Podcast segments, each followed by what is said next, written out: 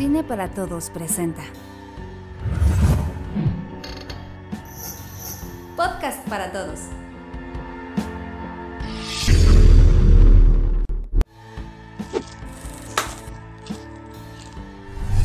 Bienvenidos, bienvenidos a un podcast más de Cine para Todos.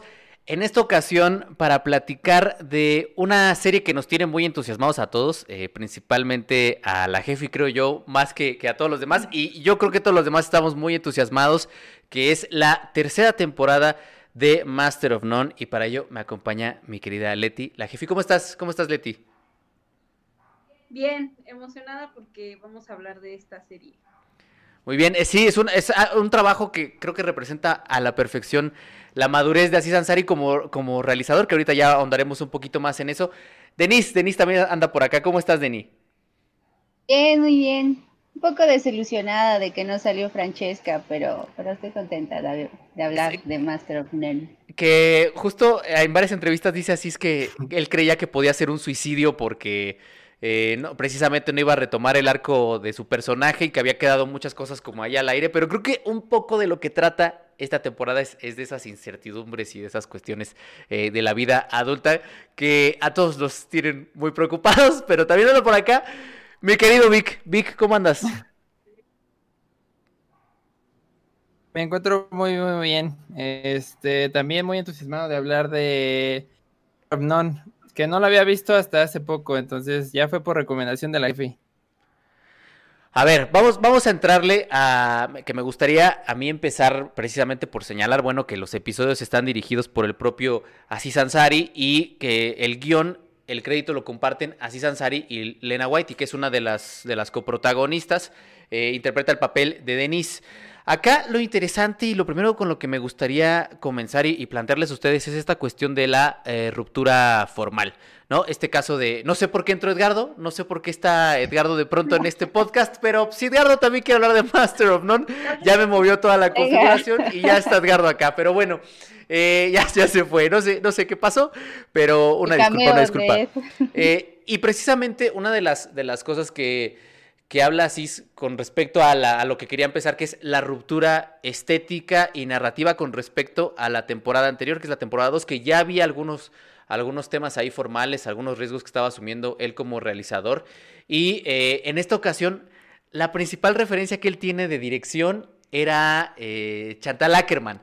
Chantal Ackerman, él decía, a mí me, encantaría replicar el estilo de Chantal Ackerman, estos planos abiertos de, este, de estos lugares en donde aparentemente no pasa nada, pero pasa todo y entonces tienes estas situaciones en donde están lavando la ropa y están pasando muchas cosas ahí, están comiendo y están pasando muchas cosas ahí. Entonces creo que sí es un, un cambio de, paradigma bien interesante. Entonces, quien quiera eh, retomarlo a partir de ahí, de, de, esta, de este cambio que propone tanto narrativo como estético y recordarle a la gente que se está conectando que pueden eh, ser parte de este podcast produciéndolo desde sus superchats. Entonces, quien quiera hacer algún comentario eh, por medio de superchats para que lo podamos leer o alguna pregunta, déjela, la responderemos eh, en, la, última sección del podcast. Entonces, Denise, Denise, ¿qué piensas como de, esta, de este cambio en la convención y de este cambio en la forma de afrontar la historia, incluso un cambio de protagonistas? No sabía, no sabía que esa era su referencia, Chantal Ackerman, este, pero sí es muy notoria, ¿no? Como desde el ritmo, la decisión de la cámara, la decisión de lo que dices también del protagonista, em, tiene que ver, yo creo, también, em, puede ser en cuanto a la madurez del realizador, pero también quizá menos presupuesto. O sea, se ciñó a dos personajes, una locación, eh, pues tiros muy largos con solo una cámara.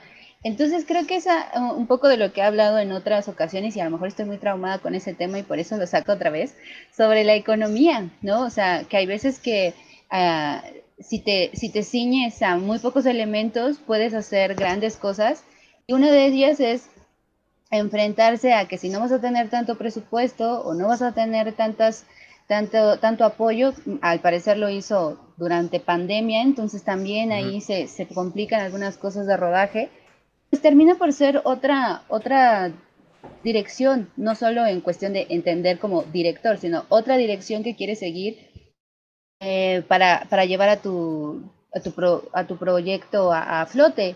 Y una de esas cosas creo que también ya en términos de cómo está la serie en la tercera temporada, pues le hace, creo yo, alejarse un poquito de la comedia.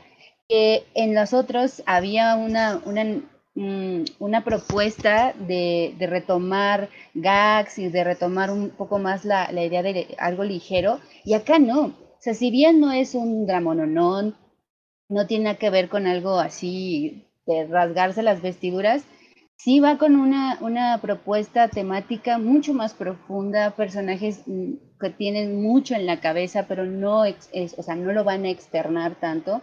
Y creo que esa es la gran diferencia. Eh, si, si, tienes de este lado un, algo muy vivaz, porque la, la, serie me parecía muy vivaz en su primera y segunda temporada, para acá es sumamente introspectiva. Sí, completamente. Y lo, y lo que dices, Denis, eh, importante mencionarlo y puntualizar. Sí, efectivamente, sí son un periodo de, eh, según dicen entrevistas así, bajo un protocolo muy estricto eh, de esta cuestión del, del, COVID y evidentemente pues sí hay una, una reducción significativa de, de elementos. de hecho, también hay por ahí se habla la diseñadora de producción que ellos hicieron la casa en donde se llevan a cabo todas las acciones, que eso adquirirá relevancia un poquito después para hablar un poco de la fotografía. Leti. Leti, ¿querías comentar algo? Sí, perdón.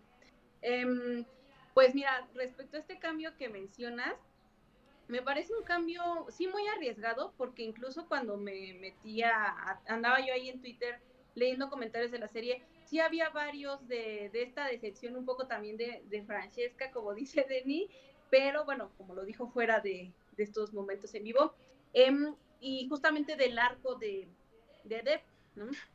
Eh, y a muchos decían que era pues una cosa totalmente diferente, que se cambió el protagonista y bla, bla.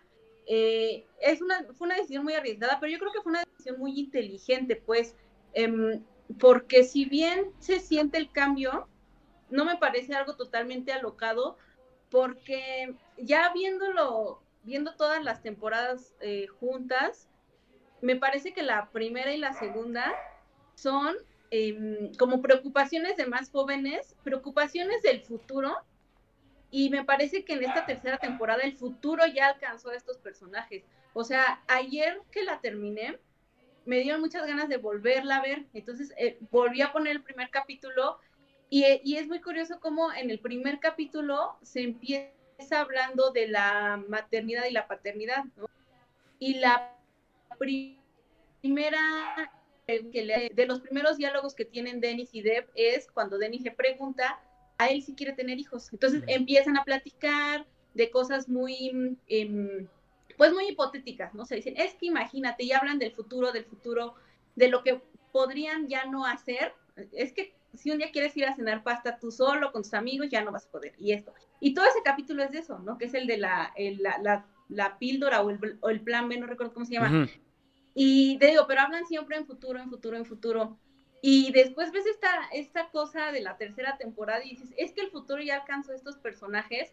Y por eso mismo, em, también la estética es otra, los personajes son completamente, em, no, no diferentes, o sea, sí mantienen algo, pero pues ya están en un momento muy diferente de su vida. Entonces me parece que viéndolo así es eso. O sea, mi primera impresión fue y más bien, mi primera impresión después de terminarla y de ver este primer capítulo es de el futuro ya alcanzó a estos personajes.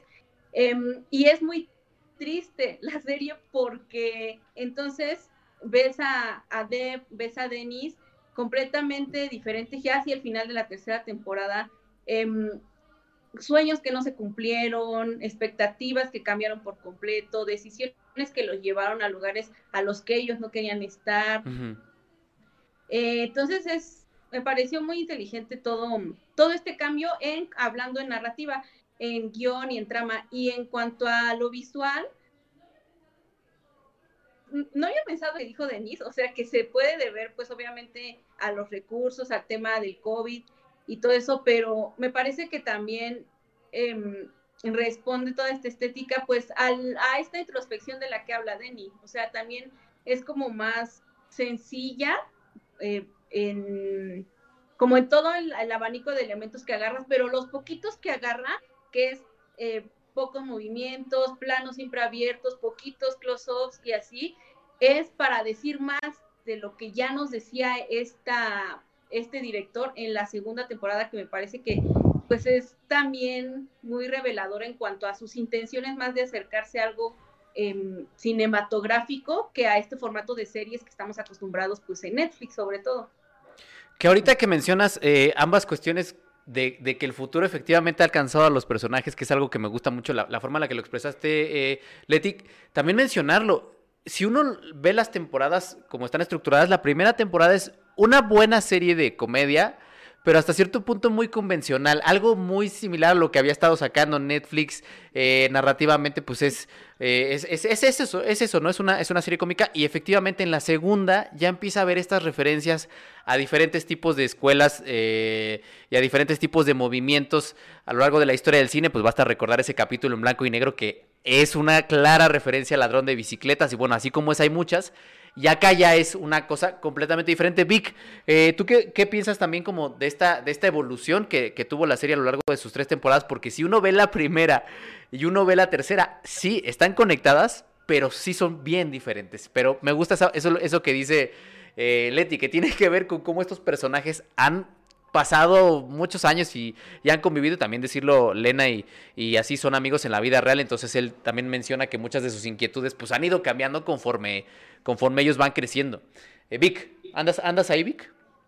Sí, sí, aquí ando, aquí ando, nada más que este, justamente creo que lo mencionaste, todo este asunto de, de cómo la tercera temporada da un pequeño twist, y ya lo mencionó Denise y Leti, creo que tiene que ver mucho con el mismo Asís, eh, él ha mencionado que a veces suele ser que es un poco autobiográfica de cierta manera, o sea, él no es solamente el guionista, también tiene a, si no me equivoco, está alguien más trabajando como co-guionista en... Sí, Lena, Lena Whitey. Lena Whitey. Lena Whitey, exactamente. Y, y, curiosamente en esta tercera temporada hay quien participa como, como co-guionista, es esta, la protagonista de la historia, ¿no? Que es que ahí por ahí creo que tiene que ver porque hay una entrevista que menciona así, es que la razón particular de por qué él hizo realmente este cambio tiene que ver mucho porque él ya no veía tanto en qué contar con la vida de soltero, ya no había como grandes temáticas que quisiera ya explorar porque ya las había explorado en la segunda temporada. Entonces, eh, para madurar todo este, todo este asunto, porque es algo que se ha descrito una y otra vez en esta tercera temporada, cuando uno lee reseñas respecto a la, a la serie, y que es eh, que madura de cierta manera y tiene que ver mucho también con las referencias que se incluyen en, en, la serie. Entonces, este, ya lo dije, pero bueno, creo que esto tiene que ver, el punto es de que si ya no tiene nada que explorar, pues pide ayuda a, a un nuevo personaje. Eh, trata de explorar ahora desde otro punto de vista y creo que eso le da un pequeño twist a la, a la, a la historia, ¿no? De, de cómo justamente este sentido de identidad que llevan trabajando desde la primera temporada, aquí ya es algo de que esto es lo que está ocurriendo en el momento y esto es lo que es ahora, ¿no? Esto ya es el futuro, lo que ya les alcanza. Entonces, tiene que ver mucho con lo, interesante que puede ser cuando ya no tienes nada que plantear junto a un personaje, pues lo puedes hacer con todo un universo. Entonces creo que es algo bien interesante en Master of None. Sí, eso, eso del universo de, mucha gente se aferra a un mismo personaje y a veces hay que voltear a ver a otros en donde se están contando historias más interesantes, que es justamente lo que pasa aquí. Eh, que decíamos Leti y yo, por acá, que es una película, es una película de, tres horas. Una película incluso tres horas. Tiene un mismo nombre que es Moments of Love, Momentos de Amor. Eh, y sí hay efectivamente momentos de amor y de desamor y de celos y de infidelidad y muchas cosas así. Pero yo quería, yo quería un poco andar en, en, esta cuestión de, del estando pero versus el cineasta. Platica la diseñadora de producción que efectivamente las, eh, Asís tenía ya en la cabeza algo muy claro de cómo quería que se hiciera la, la película y entonces se diseña esta casa específicamente para cumplir con otra convención eh, de la serie que es la fotografía, que también quiero que, me cuenten un poco qué piensan y qué sienten con respecto a la fotografía, porque trajo ni más ni menos que a Timios Bakatakis. Para quien no sepa quién es Timios Bakatakis, Timios Bakatakis es el, es el cinematógrafo de cabecera de ni más ni menos que Yorgos Lántimos. Y en una entrevista, Bakatakis dice, es que en cuanto me habla así Sansari, pues uno dice, yo vengo de trabajar con Yorgos Lántimos, pues, ¿qué voy a hacer con, con un estando pero? ¿Qué voy a hacer con alguien que hace un tipo de comedia tan, tan eh, convencional? Y entonces comenta Katakis que así lo, casi casi lo acosó por, por semanas así de, oye, es que mira, esta es mi idea y te mando el guion y, y entonces, órale, va, mándame el guion, lo leo. Y él, lo comenta el director de fotografía. En cuanto leí el guion, quedé enamorado de la historia precisamente porque trastocaba y, y, y, transgredía esa convención que había planteado anteriormente. Y entonces le, Asís le pidió dos cosas en específico. La primera era que tuvieran muchos planos abiertos. Muchos planos abiertos, porque él quería que la casa formara parte de esta narrativa. Y evidentemente cuando uno llega al episodio final, pues la casa es uno de los componentes más importantes. Y la segunda, que lo hicieran con eh, película de 16 milímetros para toda esta cuestión del grano y la nostalgia y tal. ¿Era y con... 35? No, 16 milímetros. 16 milímetros, sí, y se denota el grano. El grano, sí, sí, sí. Y luz natural. Entonces, la casa está diseñada específicamente para tener eh, luz práctica, luz práctica, para tener muchas fuentes de luz desde ventanas y con las lámparas y todos los mecanismos de iluminación que si ustedes ven cada plano verán que efectivamente está lleno de lámparas, de pequeños focos y con muchas ventanas para no utilizar eh, luces de estudio, por decirlo de alguna manera, y generar lo que decía Cis, ese ambiente cozy que le llaman en inglés, que es como este ambiente familiar, ese ambiente íntimo, ese ambiente que estaban viviendo estos dos personas. Hogareño, exactamente, Vic, muchas gracias. Ambiente hogareño. Entonces, ¿qué piensan como de todo esto? Y bueno, ya para terminar con la historia entre Bakatakis y Aziz Ansari, pues hasta están pensando pasar la Navidad juntos porque ahora son super brothers, ¿no? Entonces, eh, Wow. dice Bakatakis que ya está esperando el próximo, el próximo eh, trabajo de Aziz Ansari para podérselo fotografiar. Entonces, ¿qué piensan, eh, Denis, del trabajo de fotografía, el trabajo de diseño de producción, el hogar como, como este otro personaje que está dándonos mucha información de la relación? ¿Qué piensas de eso? Am, pues creo que hay veces que ciertos realizadores tienen que llegar a un proyecto en el que ponen como una, como un estandarte de eh, yo sí sé hacer cosas así como, como las pesadas, ¿no? Las densas, o sea, como en este entendido de ya no voy, no quiero que me siempre me, me relacionen con el stand-up, me vean como un como un realizador, como el un cineasta, pues, ¿no? O sea, como estos proyectos que les dan este su título de ya ven, yo no solo hago chistecitos. Y creo que esa es el, eh, una de las, a lo mejor, las intenciones que tenía Asís. También, si en algún momento él le había mencionado que se iba a tardar, ¿no? En sacar la siguiente temporada, la, la, la tercera, pues quizá tenía que ver con esto, ¿no? Con ir maquinando un proyecto mucho más ambicioso en términos, eh, ¿cómo decirlo?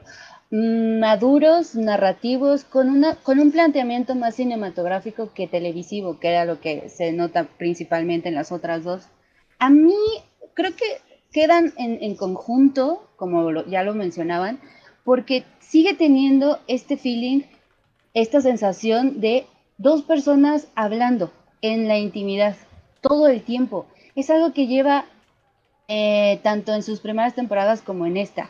Se siente como si tú estuvieras siendo parte de estas conversaciones entre dos amigos de toda la vida. Uh -huh. Y yo el, el, único episodio que quise regresar eh, fue por, por el, a ver, fue el de Denise, cuando tiene todos estos eh, días de gracias, ¿no? Desde el 1995 hasta la fecha. Capítulos. Eh, sí, capitulazo, ¿no? Porque a mí me gusta, mm, me gustó bastante y regresé a él porque obviamente ahí el foco es Denise, ¿no? Es, es la protagonista. Y, y, quería ver cómo habían planteado eh, la relación de ella con su madre para explorar este, cómo, cómo ella había pues había descubierto su sexualidad y cómo se la compartía a su familia.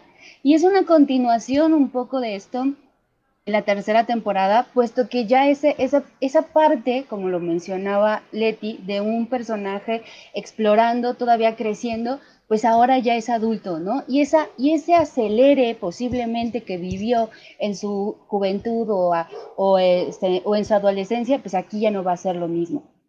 Y saqué todo esto para hablar de la fotografía, puesto que entonces, si estos personajes ya están en una situación como muchísimo más mesurada, ya no están en este acelere de quién soy, cómo me planteo la vida, Creo que ahora están en otras preocupaciones que te permite verlos viendo la ropa, ¿no? Sacando la ropa de la, de la lavadora. A mí me gustó mucho eso porque justo son momentos en los que estás eh, con tu pareja no hay necesidad de hacer un corte aquí y un corte allá y un corte acá y un corte acá.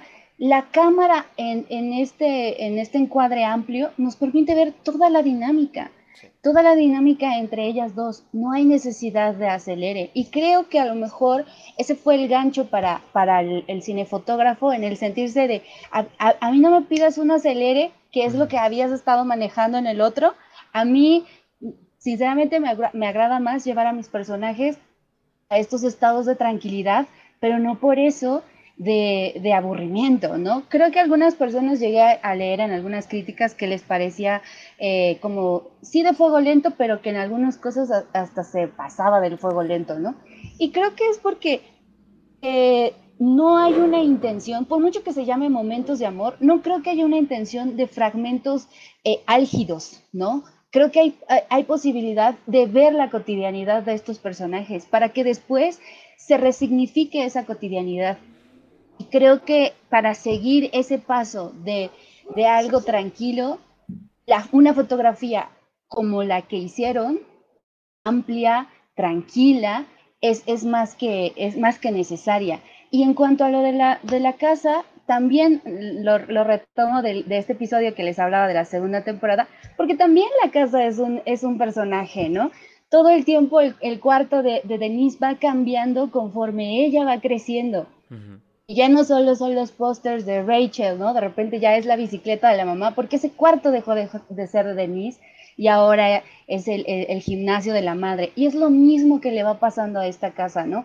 Primero se, percibe que es una casa en pareja, después es la casa en la que me, tengo que desprender de ella porque, porque hay muchos fantasmas de mi relación.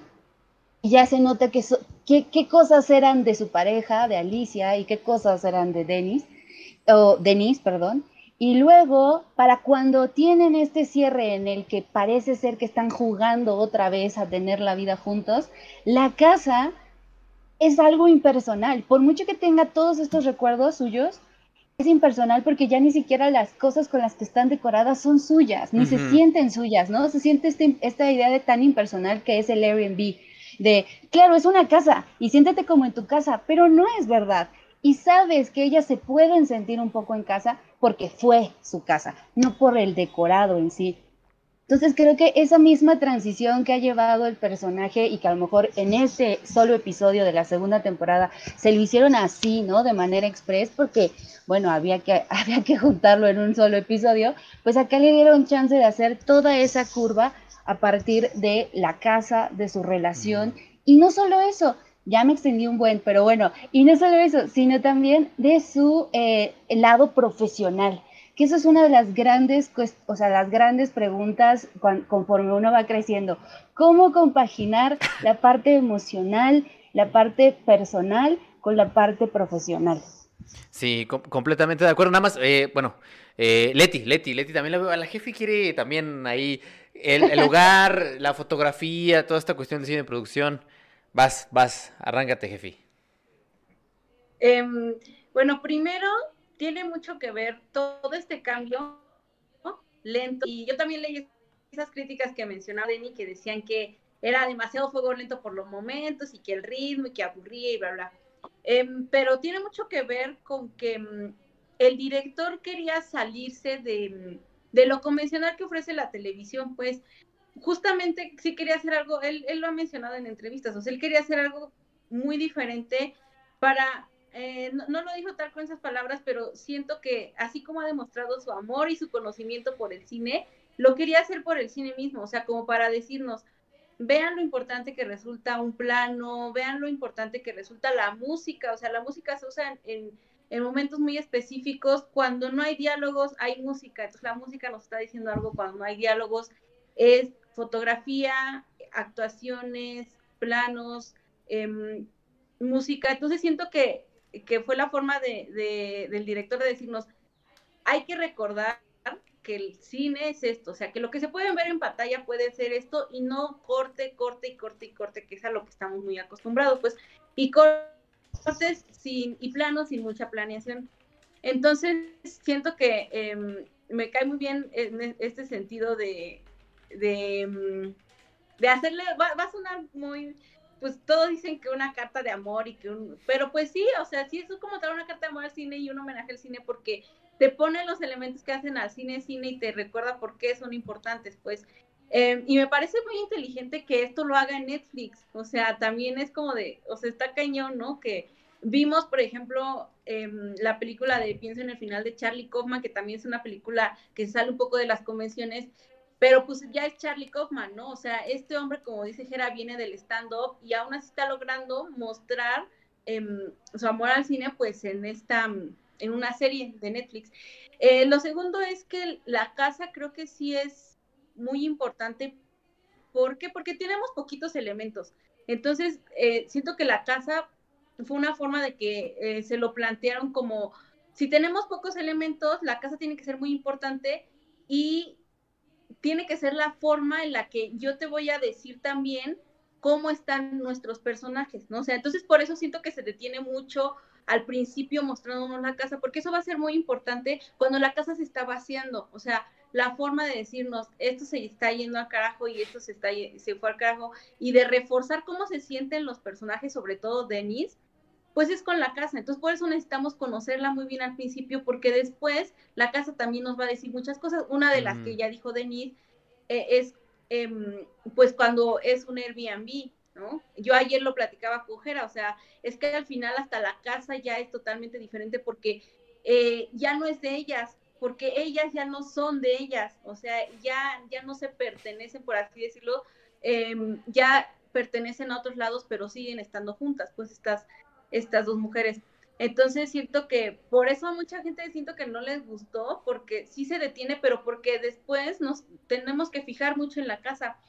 Em, otra, otro punto de la fotografía es, pues justamente los, la, a toda la propuesta de planos a mí me, me pareció, em, pues muy inteligente cómo los, los conjunta, los tipos de planos. O sea, tenemos en el primer capítulo planos muy abiertos, como dice Denis, sí sentimos que estamos, los estamos viendo y que estamos allá, en, en, esta escena en la que está Deb y Denis, sientes que tú estás en una silla también frente a ellos, ¿no? Y que te estás viendo cómo platican y dices, wow, en la misma escena, cuando ellos dos están afuera del, de la puerta, también sientes que tú estás ahí sentadito en las escaleras viéndolos. Y se me hace muy, ¿por qué digo que es muy inteligente? Porque eh, yo estaba esperando a ver en qué momento llega el primer plano más cercano, en qué momento llega, y no llegaba, y no llegaba, y no llegaba. Y cuando llegó me pareció genial porque es cuando, después de esta escena en la que pasa el aborto y están ellas en la cama, Ah, hay spoilers, habrá spoilers. Eh... Ah, bueno, ya lo dije, pues, pero. trata de que sean los menos posibles, Gaby, pero, pero está. Voy a tratar de que sean los menos posibles. Por eso voy a cambiar esta línea. Hagan de cuenta que no dije eso. Ah, em, después de un momento muy decisivo, en la, muy fuerte en la relación de ellas, están en la cama, se, se acaba esta escena con un ambiente tenso, porque hay una reclamación de Alicia, hay un reclamo de Alicia a Denise, y el siguiente plano es cuando Alicia está desayunando eh, y Denise está hasta el fondo desenfocada y el foco está en ella y es el primer plano más cercano que vemos que marca ya la distancia entre ellas, o sea, ella ya está hasta allá, ellos eh, ya no están comiendo juntas, ya no las ves en conjunto porque algo ya las separó, o sea, algo ya las separó, esa distancia que hay en el plano es una distancia real entre los personajes. Y me parece que todos los ocupa así, em, todos los planos están así súper bien definidos en un porqué y por eso creo que a mí me llegó mucho porque dije, wow, o sea, con, con solamente con la cámara ya nos está diciendo algo y así se la siguen todos los en todos los episodios. En el cuarto episodio eh, también vemos una cámara muy diferente a los otros, a las otras, a los otros episodios, porque es una situación muy diferente enfocada en esta, en esta mujer. Eh, y pues ya es eh, hasta ahora es lo, que puedo decir de la fotografía. Hasta ahorita llegaremos al, cuarto episodio que lo quiero vincular con otro de los grandes temas de la, de la serie, pero justo lo, que mencionas, eh, Leti, fue el factor que permitió que Ansari convenciera a Bakatakis, porque cuando estaban planeando todavía, comenta el director de fotografía que le decía, oye, pero es que necesitamos close-up. Necesitamos close-ups, necesitamos close-ups, necesitamos close-ups. ¿En qué momento vamos a hacer un close-up? Y Casis le decía, yo te voy a avisar, sí hay, pero yo te voy a avisar en qué momento los vamos a hacer. Y comenta él, el director de fotografía de Bakatakis, que en ese momento supo que así sabía perfectamente bien qué quería. Y que pues ahí se ganó su confianza y fue como de, este, este cuate sabe qué quiere hacer, sabe por qué está haciendo las cosas, estoy dentro, ¿no? Entonces, sí, sí, sí se nota en la serie que esos close-ups escasos los tenía pensadísimos. Vic, sobre el trabajo de fotografía, eh, diseño y producción para avanzar hacia el siguiente tema. Pues creo que, creo que casi lo dijeron todo respecto a, o sea, respecto a ese apartado. Yo lo que podría agregar solamente es justamente de cómo en los primeros episodios, eh, yo lo vi más desde un punto de vista de espacialidad. O sea, es precisamente el querer mostrar todo el diseño de arte, querer que la gente viera la casa, precisamente para enfatizar todo de cómo esta, va a ocurrir esta transformación que, sufren los personajes y, eso se va a demostrar en el diseño de arte, o sea, ese, ese cambio se tiene que ver. Entonces, ¿cómo lo tienen que ser? Pues muestran toda la casa a su máximo esplendor, muestran las habitaciones, inclusive eh, creo que el primer close-up que se ve, podría decirse en sí de la casa, es el cuadro, en el primer episodio, los primeros minutos, es el cuadro que le hace, le preguntan sobre, sobre qué es ese cuadro y ella cuenta la historia de, la mujer, ¿no? De que está en el recuadro. Y este, y creo que tiene que ver precisamente con todo este sentido de espacialidad, de hacer ver cómo es la casa, cómo se encuentra hogareña. Es como, yo creo que la casa representa un poco la relación en la que se encuentran ellas dos. Es precisamente un, símbolo de, cómo es la relación se encontraba en esos momentos. Y es cuando se hace todo este, este cambio que, que se produce a través de, ya dio el spoiler la jefa, de, de la Perdón. No, no, no, pero, pero justamente a es a partir de ese suceso en el que esa relación se rompe y se empieza a notar eh, esa transformación en la casa. Entonces, creo que la serie es una obra maestra en cierto sentido porque a veces me recuerda, eh, o sea, sobre todo el primer episodio, me recuerdo mucho a Chantal Ackerman y creo que es una de sus mayores referencias. Sí, es la referencia principal. Porque, Ackerman. Entonces, este, precisamente porque habla de una cotidianidad en la que sufren los personajes. El primer episodio es tú estás averiguando qué es lo que hacen los personajes, cómo es la vida, cómo es su relación. Entonces, tú entiendes eso en el primer episodio y es importante que una vez establezcas eso, estableces el conflicto que tiene que ver precisamente de, de este deseo de tener una familia, de deseo de crecer como en una relación. Entonces, se me hace bien interesante cómo utilizaron la espacialidad, el diseño de arte en todo esto y los grandes angulares precisamente para demostrar todo esto que, que quiere dar. Y ahora... Voy a decir Ah, rapidísimo. Más, dale, dale, dale, dale. Ah, ya nada más un último comentario de la casa. Tiene mucho que ver también con, con lo que Denise le llega a mencionar a, Alicia. O sea, la casa no nada más es importante para decirnos otras cosas, sino que también dentro de su relación es muy importante porque ella le llega a mencionar que esta casa la hizo por, o sea, que compró esa casa porque Alicia quería vivir en un lugar así, bla, bla. Y es cuando Alicia le dice, sí, pero esta casa finalmente era para vivir tu vida, ¿no? Em, entonces ahí nos lanza una pregunta muy importante que, que es este, pues fundamental en lo que continúa, que es ¿por quién hacemos las cosas? ¿no? O sea, tú genuinamente a lo mejor lo estás haciendo por la otra persona, pero a lo mejor solamente lo estás haciendo en el fondo por ti o porque coincide contigo, porque si ya no coincide contigo, es cuando ya vienen los problemas, ¿no? Entonces, creo que es una pregunta muy fuerte en cuanto a las relaciones de pareja. Las, las cosas que hacemos por la otra persona, lo estamos haciendo por la otra persona, o lo estamos haciendo porque simplemente coincide con lo que queremos, o en el fondo lo estamos haciendo por nosotros. Y creo que por eso la casa pues, resulta mucho más importante, les digo, porque sí se menciona ahí como parte fundamental de la relación entre ellas y que nos habla mucho de, de todo lo que va a venir después. Y, y, justo eso, eso ya, ya ahondaron un poco en, en, en, estos spoilers y en esta cuestión narrativa, pero la siguiente cosa que quis, quisiera ahondar, que creo que va de la mano, ya medio Big nos introdujo en esto, es, son dos elementos. El montaje, no propiamente el montaje externo, que es esta cuestión de los cortes y de ir hilando, porque la apuesta de Aziz Ansari no va al montaje externo, va al montaje interno. Incluso en esta escena que menciona Vic de este close-up al cuadro, se menciona el cuadro, pero no vemos el cuadro, que eso es un poco ir en contra de la tradición estadounidense a la que pertenece Aziz Ansari, que es todo el tiempo sugerir, y hay mucho de ello, pero fuera, o sea, quiero, quiero vincularlo porque creo que son dos cosas que van de la mano. Eh, ese sugerir a todo lo que está fuera del plano y ese sugerir constantemente situaciones que los personajes están viviendo y que va de la mano con las actuaciones. Para mí eh, fue una revelación ver a, Naomi Aki en este cuarto episodio, que es ese episodio que juega con las cargas polares de lo positivo, lo negativo, eh, de pronto la manda muy abajo, de pronto la vuelve a subir en situaciones que la hacen feliz, en situaciones que la deprimen profundamente, y, que, tiene que ver también con cómo Asís dirigió a sus, a sus actrices. Lo menciona también en una, en una entrevista eh, este director de fotografía, que él estaba aterrado porque no, prácticamente no estaba ensayando que hacía muy pocos ensayos y que hacía muy pocas tomas. Y algo que a mí me parece insólito en un director tradicional como los conocemos, como los nos enseñan en la escuelita, que era Asís el que le preguntaba a sus actores si querían otra toma.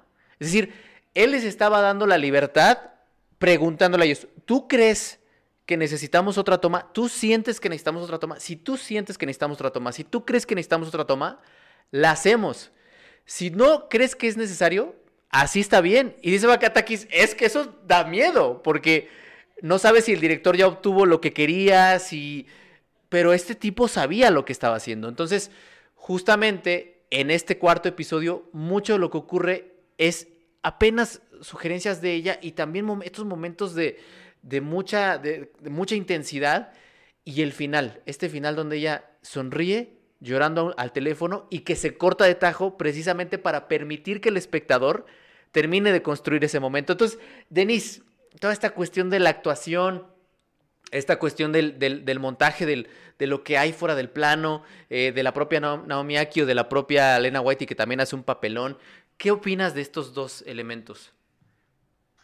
Pues fíjate que algo que me faltó decir en el sobre lo de la fotografía y pues tiene algo que ver con cómo se van desenvolviendo los personajes en torno a su actuación, es que eh, a diferencia de las otras temporadas y quizá a diferencia de, del back de, de Asís, el, el, el stand-up, ahí el fuerte son las palabras, ¿no? Uh -huh. El fuerte está en, en, los diálogos. Y no porque sea una persona que le, que le dé sumamente importancia a lo que vayan diciendo sus personajes, sino porque ahí desarrolló mucho de la, de, del fuerte que hace un stand pero es eh, generar el chiste a partir de las palabras. Mientras que en el cine, eh, y creo que un cine más hacia lo clásico y un cine no estadounidense principalmente, se va por las acciones. Un cine que nos deja ver más a sus protagonistas, cómo hacen las cosas y que se revelen a partir de sus acciones, más allá de que digan, yo soy nostálgico. No, hay que verlo en la, en la nostalgia. O yo soy un personaje súper vivaz. No me lo digas, déjame verlo, ¿no? Y creo que esa fue una de las convenciones en este sentido. Permitir ver a sus personajes en ciertas situaciones que nos demostraban el tipo de persona que eran al interior de su relación. No, porque no era necesario saber quién era este, Denise o quién era Alicia afuera. Eh, no, no, las estamos viendo en otro contexto, las estamos viendo al interior de su casa para ver cómo es su relación. Y eso tiene mucho que ver con, creo yo, estas actuaciones en las que se permiten ser y no precisamente eh, de nuevo a cuenta, si tenemos una, una, una, cámara que es tan ágil todo el tiempo, el personaje y el actor se está fragmentando todo mm. el tiempo, porque entonces es como, ah, ok, aquí reacciono, pero acá lloro y luego me salgo, ¿verdad? Sí, entonces, pero, pero todo está eh, fragmentado, mm. mientras que si tú tienes una cámara amplia, y dejas que todo se desarrolle al interior, el actor tiene esta posibilidad de que se va desenvolviendo su emoción conforme va desarrollándose la escena y no se va cortando. Y creo que eso permite otro tipo de actuación. Yo no digo que una esté bien o esté mal, solo es otra manera de actuar porque permites que la emoción se genere en el interior del cuadro y no por fuera y luego ya nada más déjame verlo a cuadro, ¿no? Que eso es muchas veces lo que hacen otro tipo de, de propuestas cinematográficas. Y creo que es muy arriesgado el, que eh, Ansari les haya dicho, bueno, ¿tú cómo te sientes? ¿No? Muy, muy este, muy este psicólogo de, ¿y tú cómo te sientes con esa actuación? ¿no?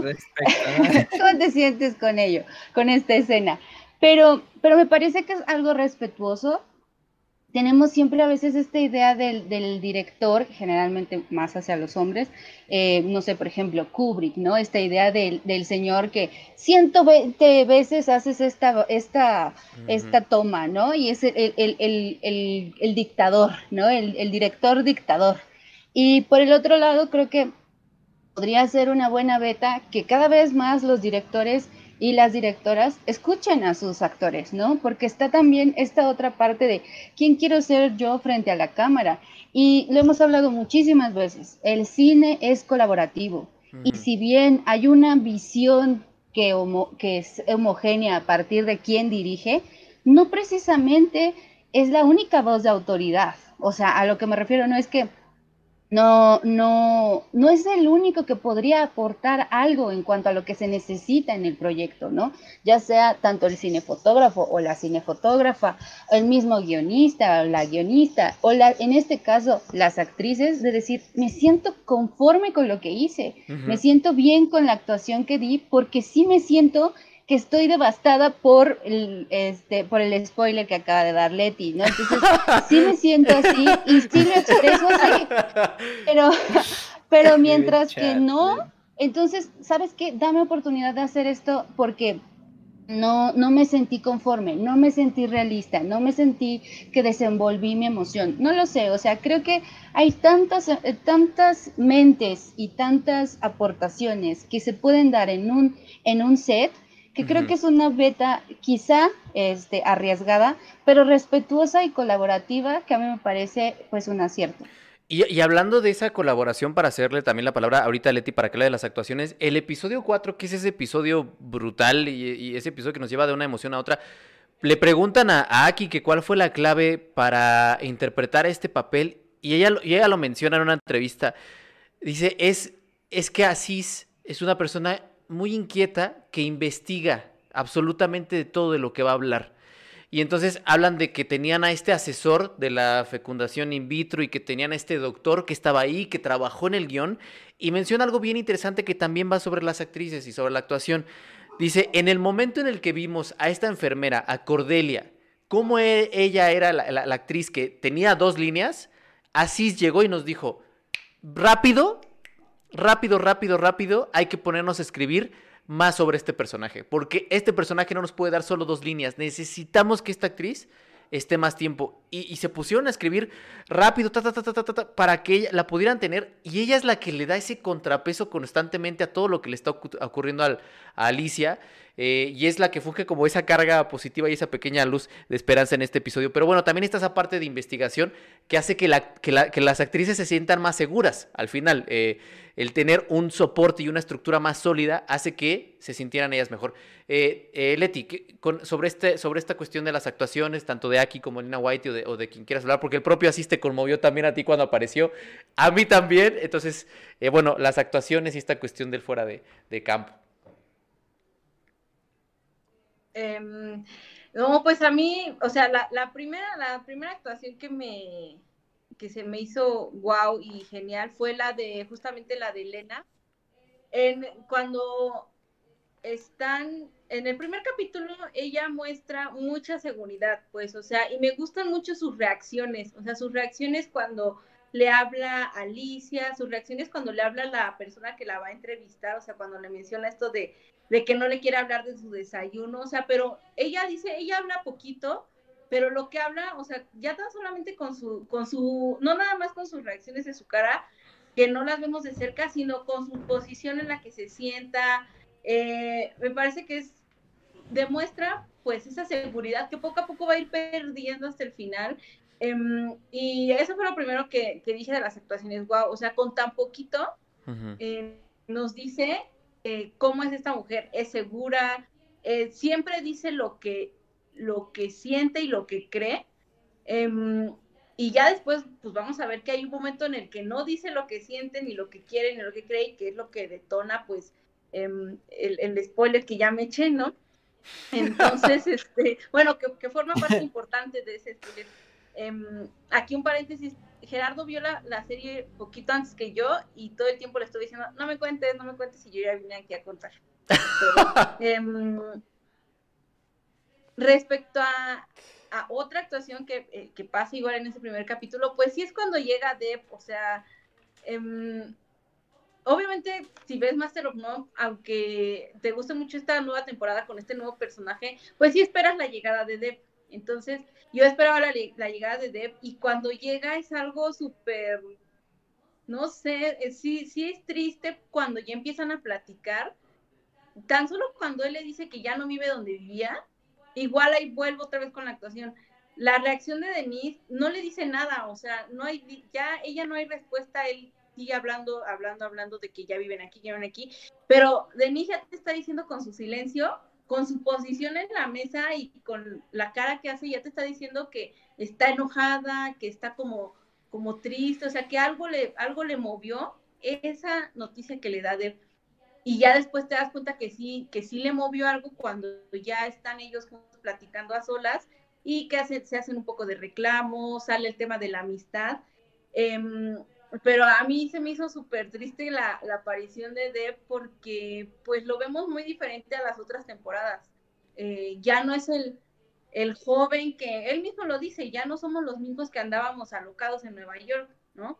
Eh, ya no son esas personas, ya no es el joven, em, digo, tampoco era el mejor actor ni nada de eso, pero pues ya ni siquiera puede vivir en Manhattan, ¿no? Entonces, este, eh, lo ves incluso físicamente, pues creo que está como más flaco, obviamente sí se ve el paso de los años, entonces ya con esa misma aparición ya me dice como que igual lo que ya mencionaba al principio, esa, em, ese no cumplir los sueños, ese estar en el hoyo, porque pues incluso hablan de eso, eh, esas fueron las primeras actuaciones que dije, wow. Em, creo que también esto de las actuaciones tiene mucho que ver con, con el espacio, o sea, vuelvo a, repetir lo del espacio porque es muy importante. Em, el hecho de que varios momentos importantes sean en esta ventana que tiene como la pared blanca, ahí pasan muchas cosas. Ahí, es la, ahí la vemos acompañada de Denise de Alicia, ahí la vemos, ay, permítanme, se me activó algo. Cuando la casa se queda vacía, Denise está sentada ahí y ya con eso nos está diciendo pues cómo se siente, o sea, cuál es su estado anímico en ese momento.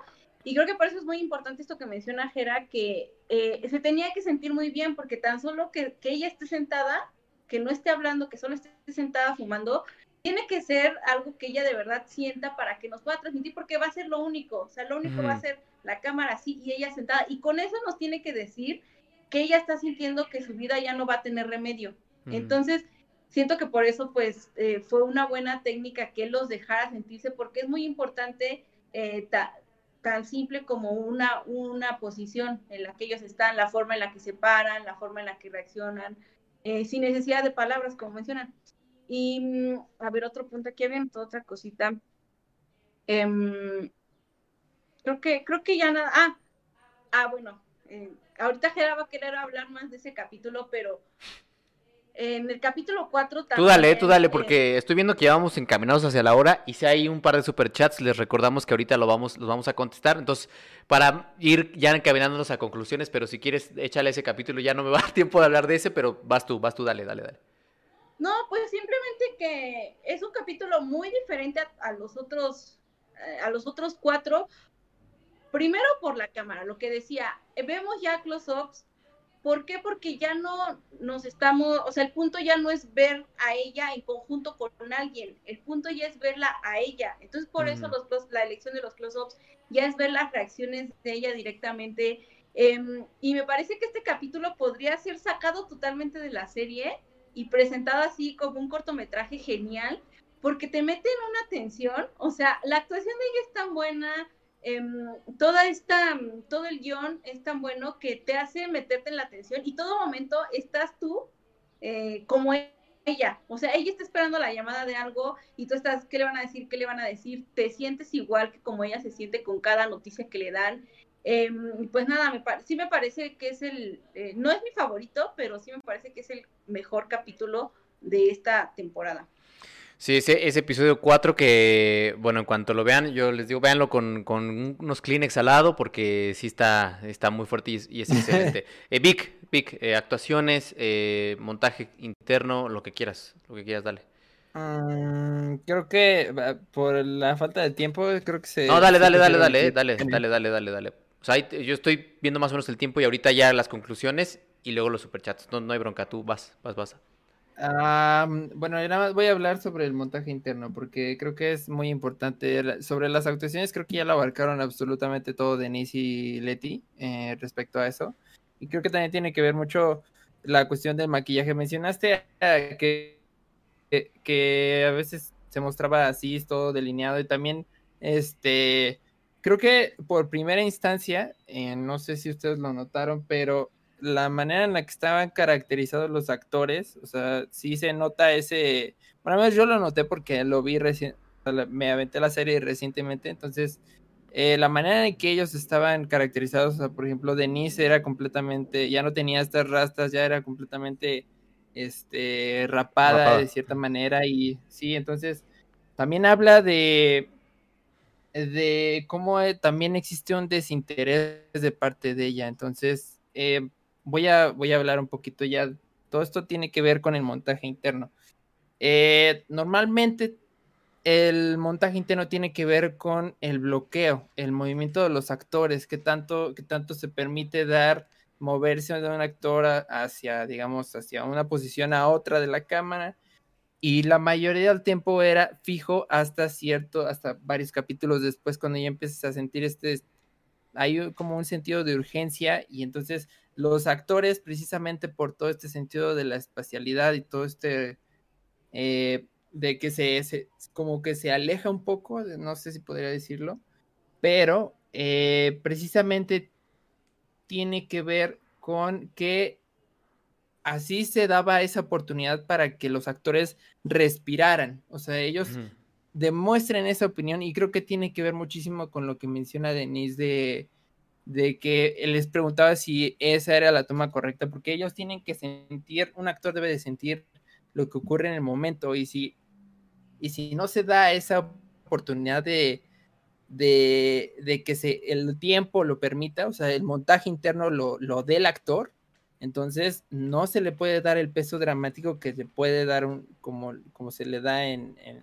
en esos, este, digamos, momentos que, ocurren en, la serie. Entonces, se me hace bien interesante cómo, cómo, eso es, digamos, parte de la dirección, de que se den esa oportunidad de que los actores hagan su performance para que verdaderamente ese sentimiento que busca dar se lo dé de peso. Entonces, con eso sí, les da, le da un poco más de, a pesar de que el trabajo de cámara es bestial, porque a mí la fotografía me parece bestial, aún así siempre les da como esa prioridad a, ellas y, a los actores de que puedan llegar a representar esas emociones que, que, quiere, que quiere mostrar así Sansari. Ya a manera de conclusión, eh, quisiera escucharlos a mí. Una de las cosas que, que se me quedan mucho que platicaba con, con Leti es Evidentemente esta cuestión del Moments of Love funciona por sí misma, ¿no? no o, sea, si nosotros aislamos la historia de, de, las otras dos temporadas, funciona solita, aunque como dice Leticia, efectivamente ya con la referencia a los personajes, pues aún mejor. Eh, veo esta, este sentido de lo cíclico, hablábamos de la casa, hablábamos de la foto, hablábamos de las actuaciones, y ellas, ellas empiezan con un plano en una cama y el penúltimo plano es en una cama, ellas abrazadas, pero estamos en situaciones diferentes, en situaciones distintas. El último plano, el plano final es Denise junto a un árbol. Eh, y, justo en una entrevista en donde le preguntan a Aziz Ansari sobre el final de la segunda temporada, le preguntan que ese final de esa segunda temporada es muy ambiguo. Que por qué él había elegido ese final tan ambiguo, tan, tan suelto, tan inconcluso, tan... Y él menciona algo bien interesante que tiene que ver con lo que decía Vic.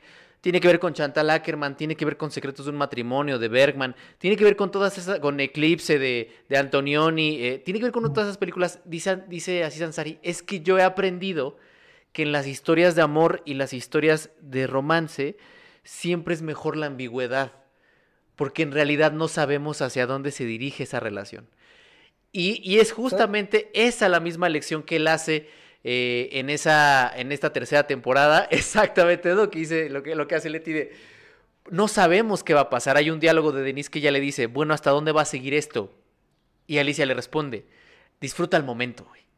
¿No? Y, y ya, y eso es tan duro y tan complicado por la situación en la que se encuentran en ese preciso momento, que para mí, ya sumando todo esto, las referencias, el montaje interno, la foto, la, dirección de actores, para mí, simple y sencillamente, pues Moments of Love es una película, es una obra maestra y, que afortunadamente tenemos el privilegio de poderla ver eh, como parte de esta gran antología que es Master of None y que sí, a pesar de lo que de lo que pasó con Asís, que él aceptó que hizo estas cosas de, las que se le acusaron y que por eso decidió tomarse esta, esta pausa, pues ha, logrado un trabajo eh, pues extraordinario y, que quien no la ha visto, véala. Sí, la primera temporada es una cosa, la tercera es otra cosa, pero vale la pena el viaje, vale la pena el recorrido. Eh, Denise, conclusiones para pasar a Superchat. y después vamos mm. con Leti y luego con el buen Vic. Pues ahorita que estamos platicando y que sale a colación todo, todas las fórmulas que llegó a utilizar en las otras temporadas, me parece que ese era también uno de los, de los atractivos de la serie, que justo cada, cada episodio planteaba una estructura diferente, planteaba como una probadita de ser eh, eh, estructura, una estructura diferente a la anterior para que eso también fuera un atractivo, pues no supieras que siempre iba a ser de la misma forma y eso me agradaba. Y, creo que en la tercera temporada podríamos pensarlo como una nueva estructura, pero de toda la temporada, no precisamente el episodio como sucedía en las otras dos. Y, eso es como la propuesta en conjunto y por eso se siente como el, toda la temporada es una película, es una propuesta, no, no como en las otras, individual así así como por episodio se planteaba algo diferente, había un protagonista diferente y eh, vuelvo al punto sobre la estructura, pero acá pues le damos oportunidad a que esa unidad que era por episodio, acá sea por la temporada. Y creo que es un gran acierto porque una temática como la que están planteando sobre la evolución de una, de una relación no se puede este, eh, desarrollar con esa profundidad en un solo episodio. ¿No? Se, queda un poco corto y le da la oportunidad de que sea toda una temporada em, que, toma a uno de los personajes, creo yo, eh, sí secundarios de, de sus otras temporadas, pero muy fuerte. O sea, era un personaje eh, con peso desde sus otras temporadas y aquí le da la oportunidad de explorarlo un poco como ya lo mencionaba Vic. Y, y no solamente por, eh, por quitarse del foco Dave, sino porque era necesaria la exploración en cuanto a esta relación. Quizá si ya no había posibilidad de hacer esa misma exploración en cuanto al personaje de Dave, que ya lo mencionaba Vic, pues acá hay oportunidad de hacerlo con, con Denise y con Alicia y te llevan como por todos estos temas, más allá de que sea una, una pareja de mujeres gay, es, es, el tema de una relación, ¿no? Y por todas las cosas que pueden pasar que es si tú quieres o no quieres tener hijos, qué pasa cuando tu pareja tiene este, este éxito profesional y tú todavía estás descubriendo qué quieres ser, este, cuando ya las personas no se encuentran, o sea, creo que había posibilidad de hacer, de hacer eso con, estos personajes. Y, una cosa, y, temas de este estilo, junto con la, forma en la que pensó hacerlo, no, no te daba para un capítulo de serie. Entonces creo que fue muy inteligente plantearlo como toda una temporada. Se notan todas sus referencias, se nota una dirección más mesurada eh, y que estás en otros temas, ¿no? Que, que estás este, dilucidando otro fragmento de la vida y eso me parece también muy inteligente. Hay, una, hay oportunidades las que dependiendo de la etapa en la que estás, te van a llegar otros temas, te van a, te van a mover otras cuestiones, ¿no? Otros cuestionamientos. Y en este caso creo que a ellos dos, tanto a Cis como a Lena, les interesaba hablar desde, sí, un poco como desde sus propias cuestiones, de sus propias preguntas. ¿Qué pasa cuando, lo que decía Leti muy, muy acertadamente, qué pasa cuando ese futuro no es exactamente lo que nosotros queríamos? Y va muy de la mano con este planteamiento de tan ambiguo, porque justo no vamos a saber de qué manera va a resultar la vida y te vas acomodando a ello. Y creo que ahí está, es un gran acierto de la serie. No, no tiene que ser trágica, pero tampoco tiene que ser optimista. Se va acomodando conforme estos personajes van creciendo. Sí, completamente. Qué bonito, qué bonito, justo eso. Eh, creo que sí es la temporada final. Eh, así menciona que de momento pues, ya no hay planes para nada más. Pero pues quién sabe, quién sabe que me interesa saber qué va a hacer después como cineasta, pero eso que mencionas, Denis, es, es eh, brillante. Eh, Leti, Leti, Leti, conclusiones. Em, pues es, si no la han visto, véanla. Eh, se me, yo no veo muchas series em, y el, el, hecho de haber visto esta, pues eh, se me hace de las mejores decisiones, hablando de decisiones y así, de adulto, la, sí, sí he tomado una buena decisión los últimos años, ha sido ver Master of None. Es un viaje eh, divertido, reflexivo, triste y, y, que te llena de miedo también, porque por, o sea, nosotros vamos para allá. Eh, divertido y reflexivo en las primeras dos temporadas. No es que ya estamos, jefe. Eh, Pero espérate, Vic, aguanta, güey. Aguanta. espérate, güey. Ajá. Divertido y reflexivo en las primeras dos temporadas.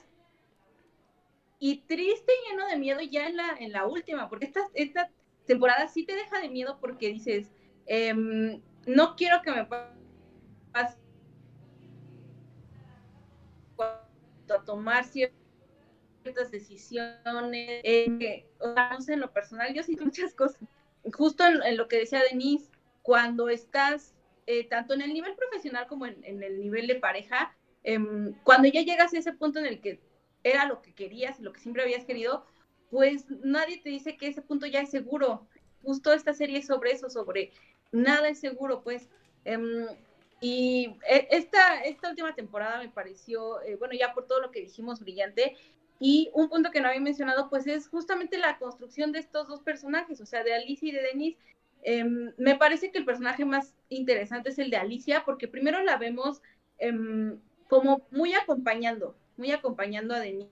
Y ella misma lo menciona en una de las discusiones, es que yo no quiero ser tu utilería. Y al principio sí parece que ella está ahí acompañándola. Es muy evidente en, este, en esta escena de la, de la entrevista que, que le hace a Denise, y después se transforma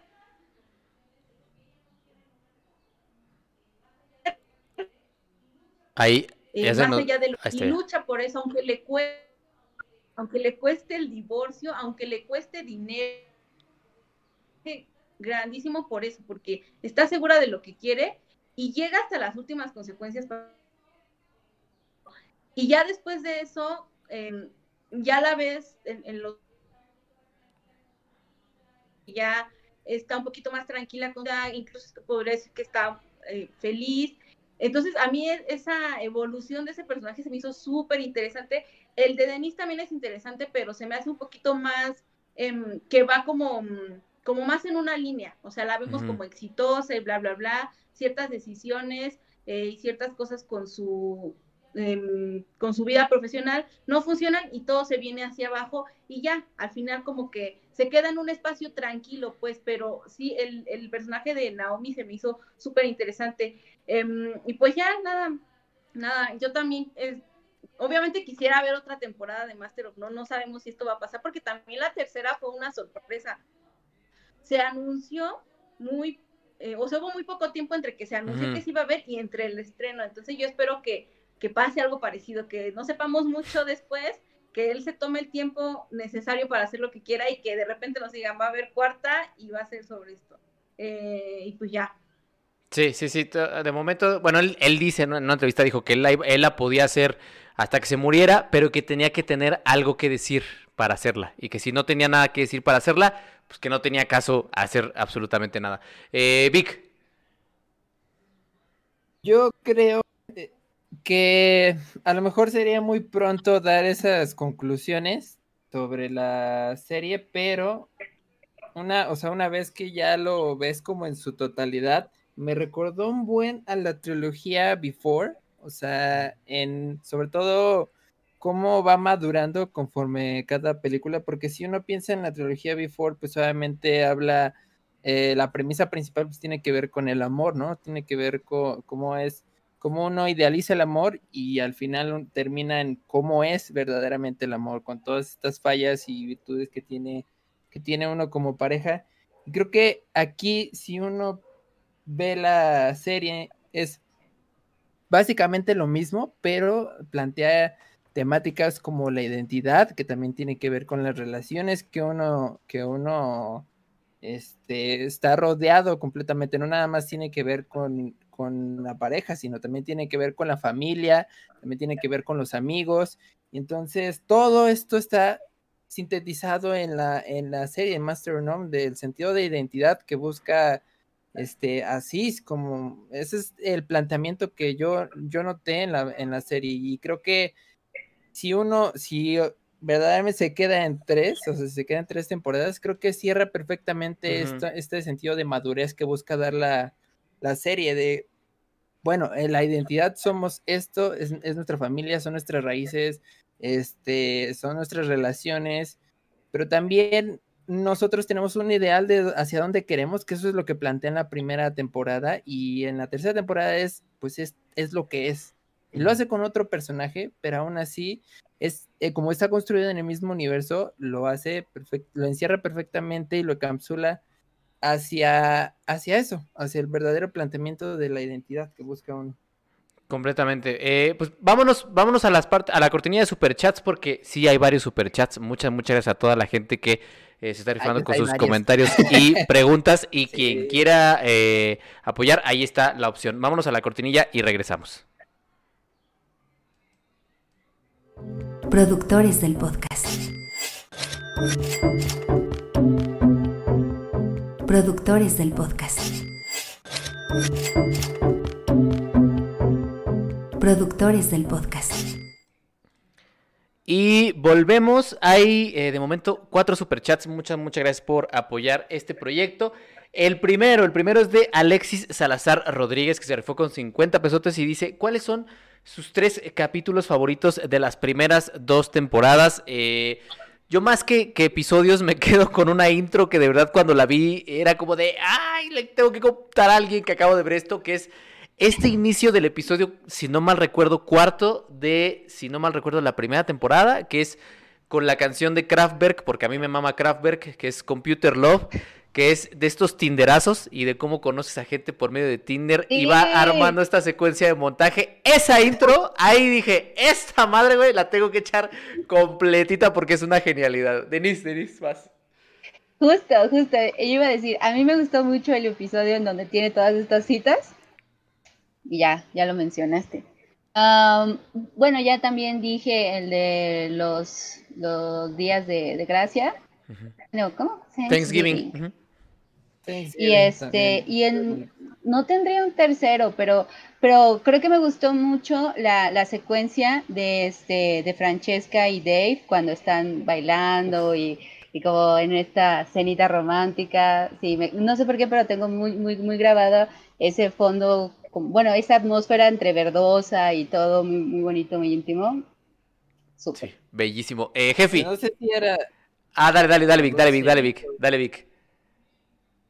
No, o sea, más bien no sé si hacía referencia a Antonioni o a...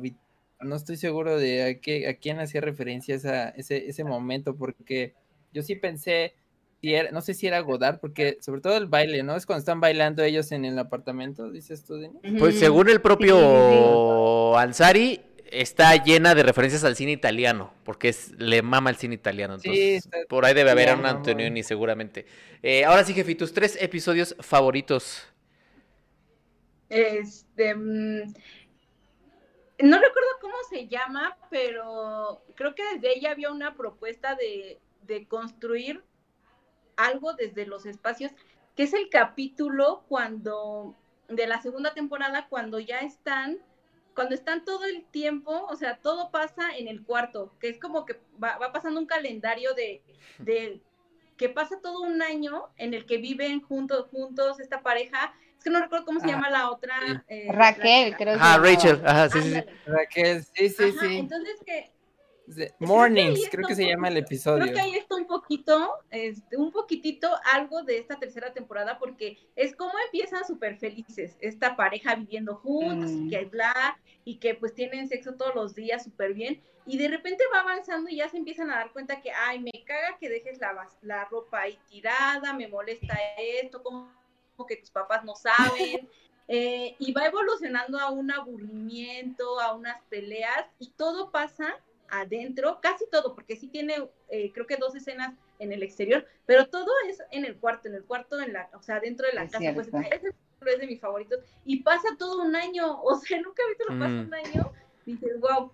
Em, el segundo también es el que menciona Gerardo, el de mm, con este in- intro de Computer Love, ya nada más por el intro también, o sea, eh, Gera también la vio antes que yo, y cuando yo llegué a ese capítulo, porque también era el, el tiempo en el que yo estaba descubriendo a, esta, a, a estos este, músicos, entonces cuando llegué a ese capítulo le dije a Gera, no manches que empieza con esto. Y también una decisión muy inteligente de agarrar esa canción para iniciar un capítulo que tiene que ver con Tinder, ¿no? Este, cuando este grupo, ya lo hemos dicho Gerardo y yo, o sea, predijo todas este, este tipo de relaciones, ¿no? Em, tan solo con esa canción. Y otro que me gusta mucho porque me da mucha risa es cuando a él lo cortan de la película. Cuando- y de hecho, en este tercer capítulo sí hay una referencia de que pues él actúa y todo, y cuando van a ver el estreno, em, no salió. Y él invitó a sus amigos. y a Ah, sus- sí es cierto. no sale, ¿no? Entonces, después hasta incluso en el bar ahí se pelea, este... em, Con el director bueno, hay como todo. roces con el productor y el director. Ese capítulo me da mucha risa y por eso es de mis favoritos también. Vic, tus tres episodios favoritos, que ahorita me viene a la mente este también donde, eh, creo que se llaman Vecinos, creo que se llama, que es donde tiene estos tres personajes que los retoman desde el cine, que es este chofer Ah, del taxi. y No, la- ya me lo, me lo robaste. no, Ese era mi episodio favorito. I Love New York. York. I llama. Love You Nueva York, sí es cierto. I Love You Nueva York. Ese también es un gran episodio. Eh, ya, perdón, ese es precisamente es este el primer episodio que yo iba a mencionar, I Love New York.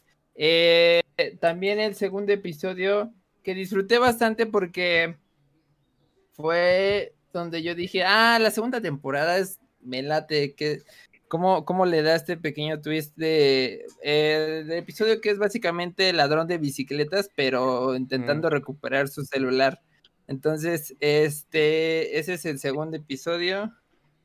Y creo que eh, el tercer episodio es cuando va el, este, el personaje de su mejor amigo, creo que es, ahorita te digo cómo se llama el- su personaje de Arnold, eh, cuando va a la boda de, Uf. de su ex y este... Ah, y cuando el el tipo es coche. un doppelganger. sí, sí, eso me encantó, me encantó ese episodio porque me encantó ese episodio porque además dice, tengo una, tengo una idea, y se van en moto los tipos, es como que yo dije, yo quiero hacer eso, o sea, es como Sí. es, es una genialidad, esos tres episodios son los con- Eh, vámonos con el segundo superchat que Miltri se rifó con 100 pesotes. Muchas, muchas gracias. Gracias. Y solo nos dice, paso a dejar un superchat e irme. No he visto la serie y ya luego volveré a ese stream. Muchas, muchas gracias. No, Tienes que- véanla, véanla. Ah. También por ahí vi que, que, este, que si la recomendábamos, por supuesto que la recomendamos. Sí, recomendadísima. Muchas gracias, Milti, Sí. por esos 100 pesotes, de verdad. Eh, gracias por apoyar este proyecto. Y bueno, también acá, mi querida Lourdes, de verdad, Lourdes, muchas, muchas gracias. Que siempre que se manifiesta por medio de superchats, eh, algún día, ojalá poderla conocer, porque de verdad nos apoya un montón. Y se aventó un superchat de 500 pesotes. Muchas, muchas gracias, Lourdes. Te Ah, mandamos un fuerte abrazo. Y solo nos dejó un emoji, un emoji eh, de unos monitos saltando. Muchas, muchas gracias, Lourdes, por el Unos apoyo. limoncitos. Unos limoncitos, Gracias. exactamente. Sí, de Hay todo otra- corazón, gracias. Hay otra cosa. Gracias, Hay otra cosa que a decir para recomendarles. Si les encanta la comida, esta serie tiene uno. Se ve que Ah, luego ponen unos Sí. de los platillos. Y Sí, se me antojaron también. bien cañón la pasta. Entonces, Que además, no, eh, así Sansari se puso a la cazabetes porque comenta Bakatakis que, que él- no había catering, que él les hacía de comer, que porque le encanta guisar y le encanta preparar cosas y entonces él les hacía de comer para porque tenían que mantener este crew chiquito eh, y entonces pues él, él, les- él les daba de comer el, buen- el buen Aziz Ansari. Luego eh, León Stone eh, nos dice con 50 pesotes Dice Gracias. Master of None y The Office son las series que creo que todo el mundo debe ver.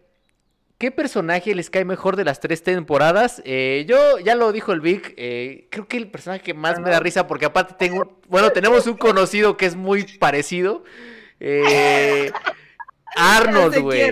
Arnold, güey, no mames. mamada. Arnold es la mamá. Yo con ese carnal, híjole, yo decía, no, cagadísimo, pero Arnold, Arnold es mi personaje favorito. También tuyo, Vic. Denis.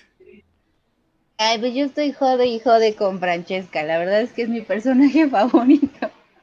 Me encanta. Y es que también.